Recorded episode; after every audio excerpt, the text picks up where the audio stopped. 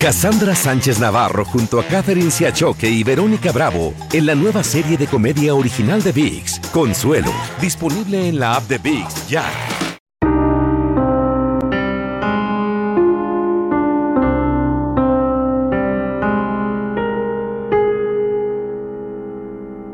Hoy es el miércoles 25 de mayo, estamos en Uvalde, Texas, el lugar de la tragedia, y estas son las principales noticias.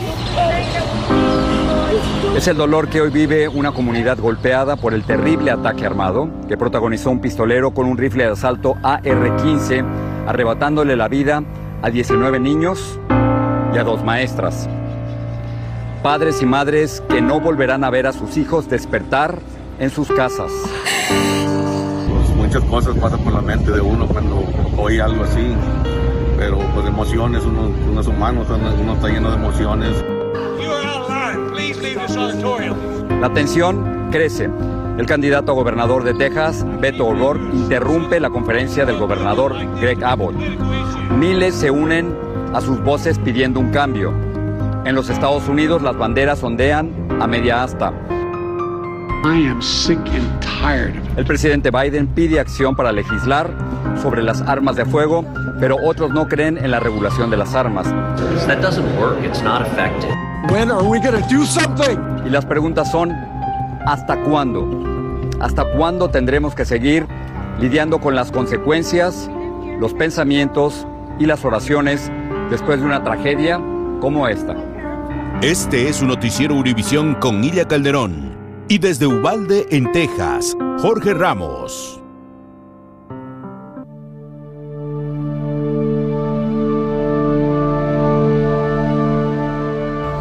Buenas noches desde el lugar de la tragedia. Hoy ninguno de nosotros quería estar aquí, pero todos estamos aquí.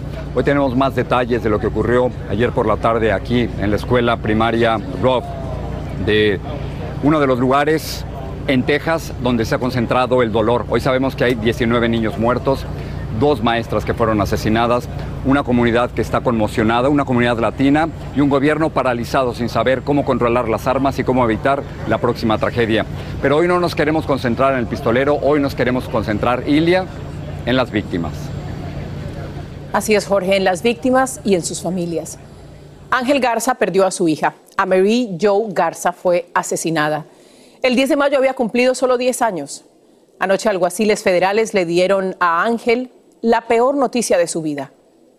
Pero él se armó de las pocas energías que le quedan después de horas de incertidumbre y esto escribió. Gracias a todos por sus oraciones y ayuda por intentar dar con el paradero de mi bebé. Ya la encontraron. Mi amorcito ahora vuela alto con los ángeles del cielo. Por favor, no den por sentado ni un segundo. Abracen a sus familiares. Díganles que los aman. Te amo a Mary Joe. Vela por tu hermanito. Muy difícil tener que contar todas estas historias. Sus vidas les fueron arrebatadas y arrebatadas muy temprano. Sus familias los van a extrañar siempre. Y para quienes no los conocimos, que sus nombres y sus edades nos recuerden que la indiferencia nunca, nunca puede ser el camino. Alicia Ramírez, 10 años. A Marie Joe Garza, 10 años. Anabel Guadalupe Rodríguez, 10 años. Eliana Elaya Torres, 10 años. Eli García, 10 años. Jackie Casares, 10 años. José Flores, 10 años. Yaila Nicole Silguero, 10 años. Jaycee Carmelo Luébanos, 10 años. Javier López, 10 años. Alexandria Lexi Rubio, 10 años. Maite Juliana Rodríguez, 10 años. Makena Lee Elrod, 10 años. Miranda Matis, 11 años. Esaya García, 10 años. Tess Mata, 10 años. Nevae Bravo, 10 años. Rogelio Torres, 10 años. Irma García. Eva Mireles. Estos son los nombres que nunca se deben olvidar. Déjame repetir uno de ellos. Yaila Luébanos. Yaila quería ser famosa en TikTok, no se separaba de sus hermanos e incluso le había dicho a su mamá que la viniera a recoger precisamente aquí enfrente. Eso nunca ocurrió. Yaila está, por supuesto, en la lista de las niñas, 10 años de edad, que murió. Carolina Saraza habló con la mamá de Yaila. Su habitación sigue intacta. La madre y los hermanos de Jayla aún no pueden creer que ella no está. La camita que dejó ayer antes de irse a la escuela sigue descendida. ¿Qué es lo que más le gustaba a ella de todo esto? Los fidgets.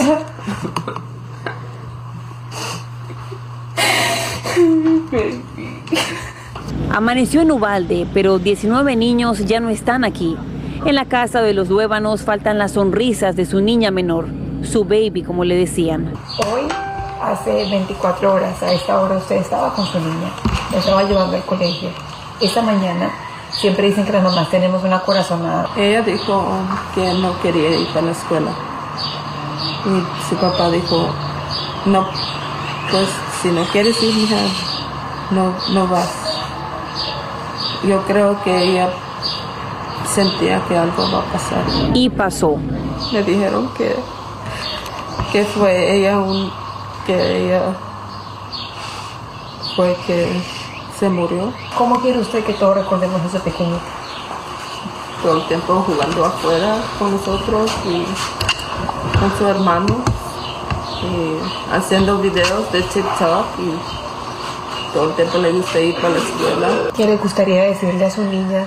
Sí, está Nos quiero ir, que, que todo está bien. ¿De dónde saca usted, Verónica, fuerzas para levantarse esta mañana? Tenemos mis otros hijos para mirar y darle para para adelante. Es mi último baby.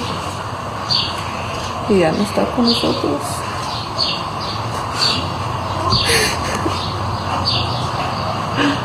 El capítulo más difícil para esta familia apenas comienza, reconocer e identificar el cuerpo de su pequeñita. Y toda esta familia está destrozada. Intentamos conversar con el señor Jacobo, el padre de la niña, pero con tan solo mencionar su nombre y decir una palabra, se quebró inmediatamente en llanto.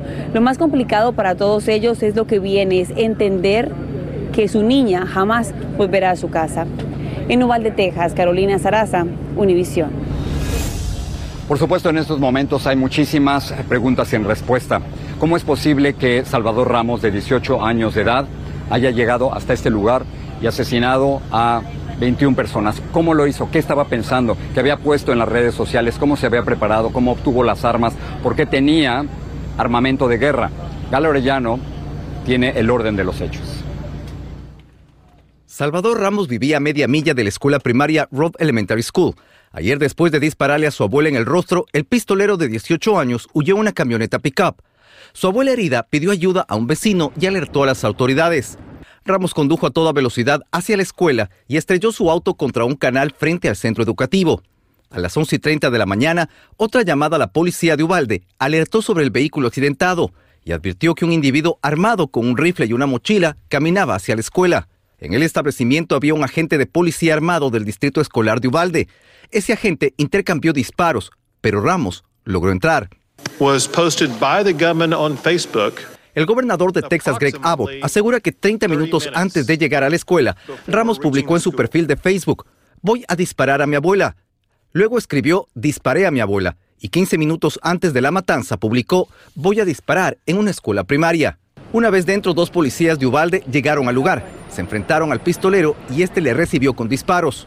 Las autoridades aseguran que el aula donde se parapetó el pistolero conectaba con otra. Los agentes no pudieron entrar. Ramos traía consigo un rifle y vestía un chaleco táctico. Comenzó a disparar indiscriminadamente a todos los que se encontraban dentro de esta aula. Esta es una AR-15 multicalibre 556-223 muy similar a la que se usó en la masacre de Texas. Una arma de estas tiene una capacidad para 30 balas. Tomando en cuenta que mató a 21 personas en una sola aula, está claro que casi no falló su puntería. Inmediatamente llegó una unidad táctica de la patrulla fronteriza. El pistolero hirió a uno de los agentes. Los policías rompían las ventanas de otras aulas para evacuar a cuanta gente podían, y fueron ellos quienes mataron a Ramos. Los investigadores recuperaron otra arma similar en la camioneta que estaba afuera. Hay que mencionar que en la rueda de prensa del gobernador de Texas fue tensa porque el ex congresista del Paso, Beto O'Rourke, acusó a gritos a Greg Abbott de no hacer nada para evitar el aumento de la violencia armada. Al ser obligado a salir, estos fueron sus gritos de reclamo. Si no cambiamos, um, vamos a tener cada año, cada semana, cada día en, en este estado. La responsable es con nosotros y, y tenemos ser responsables a nuestros hijos. Los republicanos de Texas argumentan que el problema no son las armas, sino la salud mental. Seguimos contigo. Y eso es todo lo que tenemos desde el lugar de los hechos. Regreso ahora contigo, Will. Gracias, Jorge. El entrenador del equipo Golden State Warriors reaccionó con ira y frustración. Steve Kerr se preparaba para la conferencia de prensa antes de un importante partido, pero prefirió esta plataforma para darle prioridad a un importante mensaje. When are we going to do something? I'm tired. I'm I'm so tired of getting up here and offering condolences to to the devastated families that are out there. I'm so tired of the excuse me. I'm sorry. I'm tired of the. Kerr se refería en particular a una legislación que aprobó la Cámara de Representantes en el 2019 y en el 2021, la cual expandiría la comprobación de antecedentes a quienes compran armas con exhibición, en exhibiciones y ventas privadas. Pero esta medida sigue estancada en el Senado. Al volver hablamos de quién era el atacante y qué pudo haber motivado semejante horror. Cassandra Sánchez Navarro junto a Catherine Siachoque y Verónica Bravo en la nueva serie de comedia original de VIX, Consuelo, disponible en la app de VIX ya. Estás escuchando el podcast del noticiero Univisión. Y seguimos desde Ubalde. Periodísticamente tenemos el, el siguiente problema y se los queremos explicar. Si damos mucha publicidad al pistolero, al atacante, Salvador Ramos, de 18 años de edad, es posible que otros lo quieran copiar. Al mismo tiempo, tenemos la obligación de informarles todo lo que sabemos. Dónde vivía, qué había puesto en sus redes sociales, cómo se preparó, cómo consiguió las armas, cuál era su vida familiar, que ciertamente tenía muchos problemas. Francisco Cobos hizo la investigación. Hasta ahora nadie sabe los motivos que tuvo Salvador Rolando Ramos de 18 años para entrar a un salón de clases y dispararles a niños y maestros. Pero amigos de la familia dicen que estaba sumamente frustrado porque no se pudo graduar de la preparatoria como todos sus amigos. Pues no iba a la escuela, iba cuando le daba la gana nomás. Señaló que desde niño muchos le hacían burla porque tenía un problema en el habla y además por la manera como se vestía. Salvador Ramos trabajaba en este restaurante de comida rápida, ganaba poco y por eso su familia no se explica cómo hizo para comprar las armas. No esperaba yo. Andaba trabajando uno y no esperaba. No era malo, no hacía drogas, no hacía nada. El joven vivía a solo unas cuadras de la escuela primaria, por eso él y su familia conocían a todas las víctimas. Todos los que perdieron a alguien son conocidos, aquí todos se conocen. Quienes conocieron a Salvador Ramos lo describen como alguien callado y quien ya había tenido episodios violentos en contra de sus compañeros. Repentinamente comenzó a vestir de negro con botas tipo militar y se dejó crecer el pelo. La madre de su padrastro dice que peleaba constantemente con su mamá, quien regularmente estaba ausente, y por eso se había mudado con sus abuelos. De su padre no se sabía nada desde hace años y tenía una hermana que tampoco vivía con él. Andaba toda trastornada, parecía. Un reporte preliminar de las autoridades federales indica que compró las armas en este negocio de venta de artículos de cacería y municiones. Su abuelo pidió disculpas a nombre de su familia. Tengo dolor para todo porque muchos de los niños son nietos de amigos míos. Y lo siento, lo siento por todas las familias. Antes del ataque había publicado fotos en redes sociales de las armas que compraría y en un mensaje de texto que envió a una amiga de Alemania anunció que dispararía contra su abuela y la escuela primaria. Durante toda la mañana, agentes federales han estado cateando, revisando y fotografiando la casa del sospechoso en busca de respuestas. Jorge, regreso contigo. La masacre en la primaria de Ubalde ha revivido el debate sobre los estados que tienen leyes de armas que son permisivas. El Centro Giffords para las leyes sobre armas trazó este mapa en el que da la calificación de F a los estados con menos restricciones de armas. Son los que ustedes ven en su pantalla en rojo y entre ellos está Texas, donde acaba de ocurrir esta masacre. Los estados con leyes más restrictivas recibieron una A y aparecen en azul, como es el caso de California, que ocupa el primer lugar en lo que respecta a la adopción de leyes que restringen la venta de armas. Desde Washington, Pedro Rojas nos habla de este interminable debate sin salida que no ha llevado a ninguna solución. La falta de regulación a la compra de armas vuelve a generar emotivos pedidos de cambio luego de la masacre ocurrida en una escuela de Uvalde, Texas. Aquí no se procede con seriedad porque es un tema de conveniencia. El actor Matthew McConaughey, quien nació en Ubalde, invitó a reevaluar las necesidades y deseos de tener armas en el país. En Washington, el presidente Biden dijo que irá a Texas junto a la primera dama y agregó, vamos a reunirnos con las familias y decirles que entendemos su dolor. Senadores republicanos, por su parte, cuestionan cualquier cambio a las leyes. Si desean prohibir la venta de ciertas armas, que lo propongan, pero eso no va a prevenir las balaceras, dijo el senador Rubio. Líderes del Senado dieron hoy luz verde para debatir reformas a la compra y venta de armas. En junio de 2021, el gobernador de Texas, Greg Abbott, firmó varias leyes que facilitan a mayores de 18 años adquirir armas de alto calibre. En Washington, Pedro Rojas, Univisión. Conocimos sus nombres y sus edades. Los invito a que se queden con nosotros para contarles quiénes eran, qué les gustaba, a qué aspiraban, con qué soñaban. Al volver.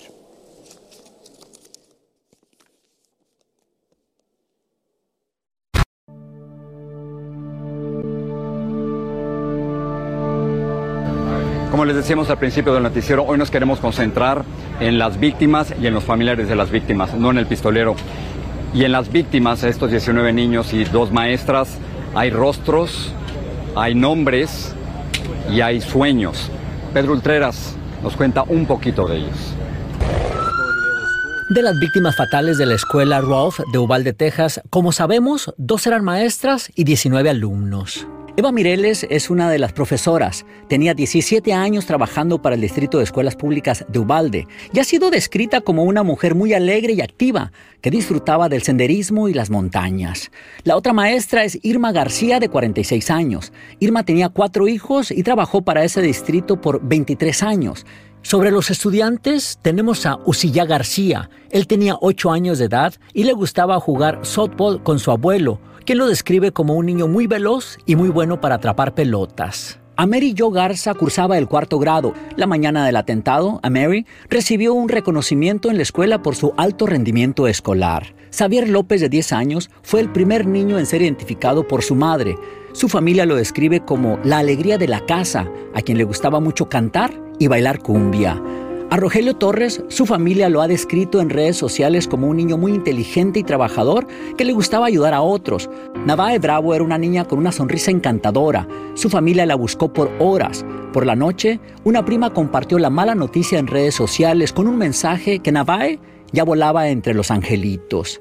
McKenna Elrod era otra niña de 10 años a quien también su familia la había buscado desde muy temprano. A ella la recordaron en redes sociales con bellos mensajes de amor.